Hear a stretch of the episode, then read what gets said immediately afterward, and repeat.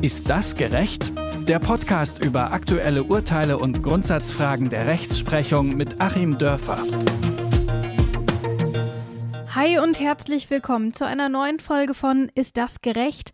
Mein Name ist Rabia Schlotz und ich bin nicht alleine. Nein, man müsste jetzt nämlich auch Achim Dörfer hören. Hi und Grüße nach Göttingen.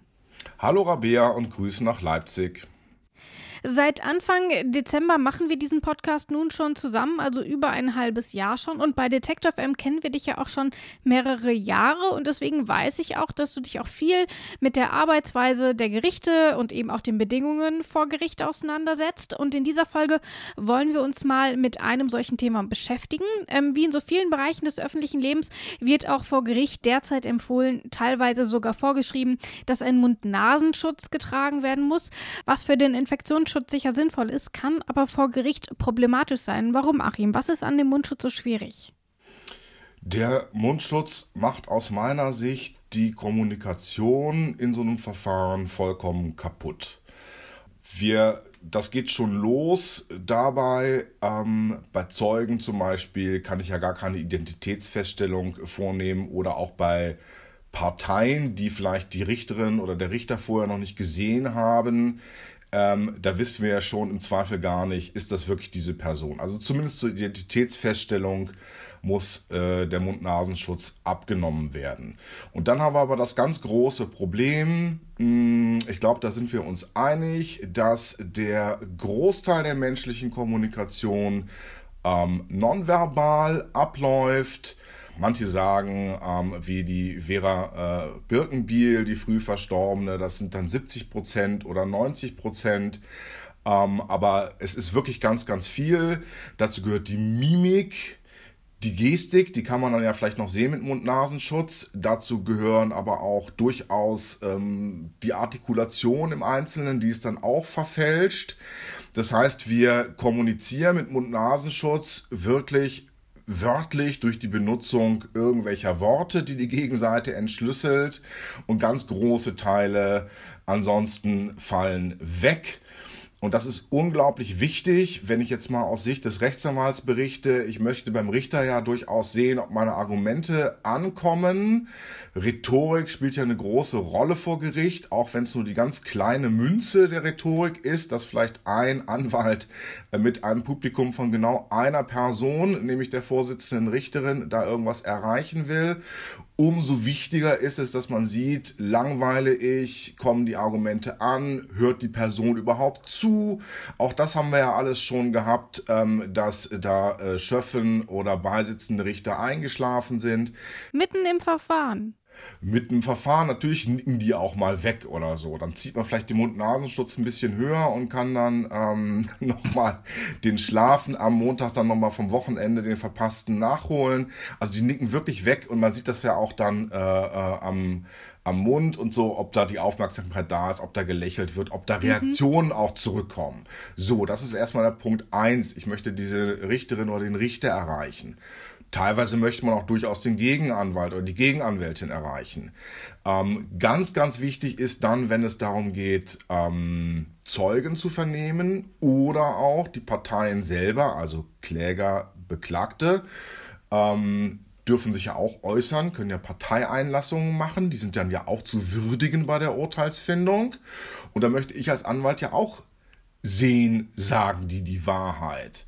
Und jeder Anwalt, der mal ein Seminar gemacht hat, äh, so zur Wahrheitsfindung oder die entsprechende Fachliteratur gelesen hat, der weiß, dass natürlich das komplette Paket dazu absolut und unbedingt erforderlich ist, mhm. weil man zum Beispiel nach einer Methode dann Variationen sehen möchte. Man möchte die, muss also erstmal die Grundmimik sich anschauen und wenn man dann merkt, da passieren auffällige Variationen, dann sieht man, es wird gelogen. Das ist in der Praxis enorm wichtig und das fällt alles flach.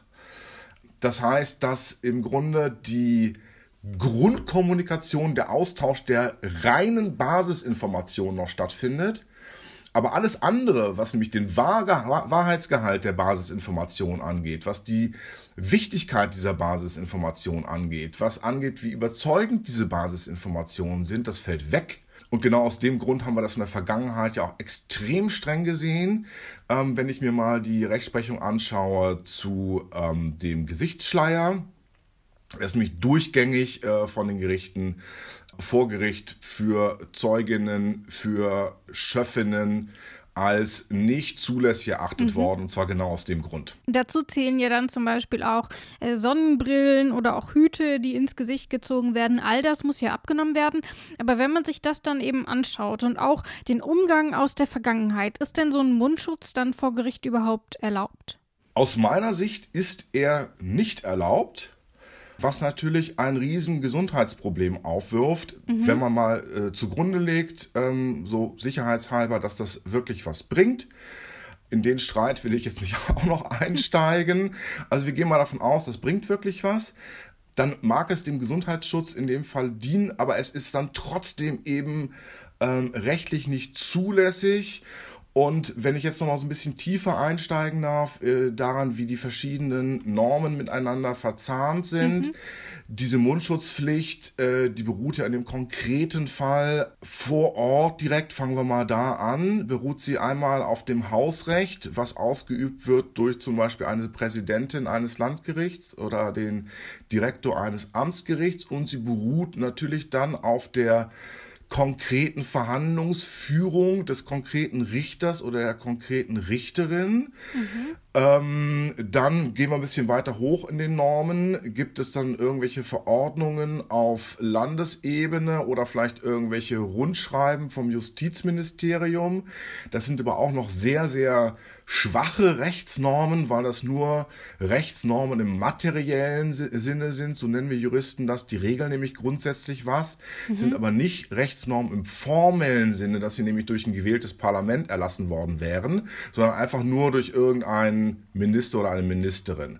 So, und darüber, ähm, und zwar weit darüber, steht äh, natürlich das äh, Grundgesetz äh, mit der Gewähr von Rechtsschutz für alle, kollidierend dann natürlich die äh, Gesundheitsrechte und ähm, ziemlich so eine Ebene unterm Grundgesetz und immer noch weit über diesen ganzen anderen Rechtsnormen äh, steht die Zivilprozessordnung. Und äh, da muss man ja sagen, nach der Zivilprozessordnung ist das natürlich nicht geregelt. Die Zivilprozessordnung hat unsere Corona-Krise nicht vorhergesehen, aber man kann es durchaus ableiten, was nach der ZPO da passieren soll. Ähm, einmal sage ich, die ZPO hat es nicht grundsätzlich erlaubt. Ja, dann geht's aber auch nicht. Wir haben quasi Grundregeln äh, in der ZPO, wie so eine Verhandlung zu laufen hat. Und die hat natürlich unter Anwesenheit zu laufen. Auch da wird sogar schon in der Literatur gestritten, ist jemand mit äh, verhülltem Gesicht überhaupt anwesend in dem Sinne der Prozessordnung. So, und da muss man anwesend sein und da muss offen kommuniziert werden und dann müsste ja eigentlich, wenn man danach sucht, die ZPO die Ausnahmen regeln, aber so eine Ausnahmeregelung gibt's nicht. Es gibt nur die Ausnahmeregelung für Parteien, die aus irgendwelchen anderen Gründen verhindert sind, zum Beispiel im Ausland oder vielleicht auch mit schweren Verletzungen nicht transportfähig im Krankenhaus liegen, aber durchaus noch kommunizieren können. Und da sieht die Zivilprozessordnung eben in Paragraph 128 klein a, man sieht an dem a wieder, ist eine neue Vorschrift, äh, die Möglichkeit vor sowas per Videokonferenz zu machen. Und das wäre aus meiner Sicht nämlich genau das Ding, äh, was passieren müsste, zumindest für die Sachen, die jetzt nicht so wichtig sind, dass man da direkt den Leuten physisch sozusagen nahe sein und in die Augen schauen muss. Wenn du sagst, aus deiner Sicht, gibt es denn bei den Rechtsanwälten und Staatsanwälten und allgemein ähm, vor diesem ganzen Gerichtsbetrieb, gibt es dort Diskussionen darüber? Tauscht man sich ähm, unter Kollegen aus? Ähm, hast du dort vielleicht Meinungen einfangen können, wie das deine Kollegen und Kolleginnen sehen? Ja, man tauscht sich da durchaus aus, äh, weil es eben wirklich Sachen sind, die im Einzelfall passieren und es ist für die Richter ja auch immer ein Einzelfall und das ist hier wirklich mal, so oft sich die Richter dann auch für alles Mögliche auf die richterliche Unabhängigkeit berufen. Das ist wirklich mal ein Anwendungsfall der richterlichen Unabhängigkeit.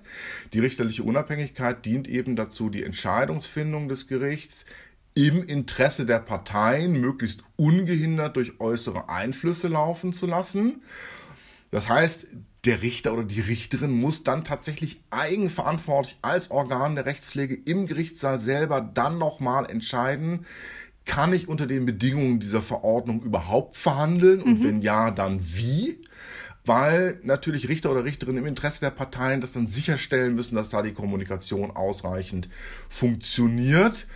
Und da tauscht man sich aus und da kommen auch Leute zu ganz unterschiedlichen Schlüssen. Ich hatte es gerade jetzt hier mit zwei identischen, in der Sache identischen Verhandlungen vor dem identischen äh, Amtsgericht, Abteilung Familiengericht in Göttingen, der einfachstmögliche Termin, gütliche Scheidung, so das ist nach fünf Minuten durch, da werden die Parteien mal kurz gefragt, äh, ob das denn wirklich stimmt mit dem Trennungszeitpunkt, ob sie immer noch geschieden werden wollen, dann belehrt man vielleicht nochmal über ein paar Rechtsfolgen und dann wird vielleicht nochmal kurz über die äh, Zahlen und Eckdaten des Versorgungsausgleichs gesprochen. Also ein ganz einfaches Ding. Und zwei verschiedene Richter kamen zu völlig unterschiedlichen Schlüssen. Hm, die eine äh, Richterin hat gesagt, sie würde den Termin dann gerne aufheben und das Ganze im schriftlichen Verfahren machen. Mhm. Und da ist meine Anwaltskollegin dazwischen gegrätscht, hat gesagt, geht nicht, weil nämlich im äh, Familienrecht ist das mit dem schriftlichen Verfahren überhaupt nicht möglich mhm. im Vergleich zu nicht familienrechtlichen Verfahren. Und der andere Richter, eigentlich genau das Gegenteil, hat dann gesagt, in dem Moment, wo wir im Verhandlungssaal waren, äh, bitte nehmen Sie doch mal jetzt Ihren Mundschutz hier ab. Ähm, ich habe die Fenster zugemacht, damit wir keine Luftbewegungen haben. Wir haben hier, das habe ich mal ausgemessen, äh, Entfernung von über drei Metern voneinander. Und äh, ich möchte einfach, dass wir vernünftig miteinander kommunizieren können. Und dann sagte sogar noch eine Beteiligte, ich bin vor ein paar Wochen positiv getestet worden, äh, das ist auskuriert, aber ich habe noch nicht alle Nachtests, ob es wirklich weg ist, hinter mich gebracht und sagte der Richter, wenn Sie so freundlich wären es Ihnen nichts ausmacht, vielleicht können Sie den Mundschutz wieder aufsetzen, hat man sich darüber geeinigt. Und dann hatten wir sogar einen geteilten Gerichtssaal, teils mit Mundschutz, teils ohne Mundschutz. Also so muss man das eigentlich machen, ähm, wirklich vor Ort und ja, man tauscht sich tatsächlich miteinander aus, äh, was da geht und was da nicht geht, weil es ja auch Sachen sind, diesen Prozess entscheiden unter Umständen. Wenn ich als Strafverteidiger da nicht hart darauf bestehe, dass ich den Zeugen auch mal konfrontativ befragen darf, kann es eben sein, dass es zu einem falschen Urteil kommt. Und wenn ich dann als äh, Rechtsanwalt die Möglichkeiten, ähm, die Wahrheitsfindung herbeizuführen, nicht mit aller Konsequenz ausgeschöpft habe, dann hafte ich dafür auch.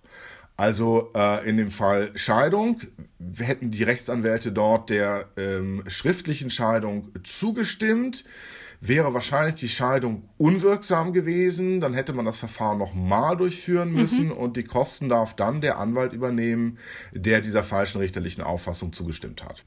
Das will man natürlich vermeiden, aber wie wäre es denn im umgekehrten Fall? Ähm, alle einigen sich darauf, dass diese Maske aufbehalten wird und am Ende kommt es zu einem Urteil. Wäre denn dann so eine Maskenpflicht auch ein Grund, um in Revision zu gehen und zu sagen, wir fechten äh, dieses Urteil an, weil man eben nicht alle Faktoren wie zum Beispiel Mimik ähm, einbeziehen konnte? Ist das ein Faktor?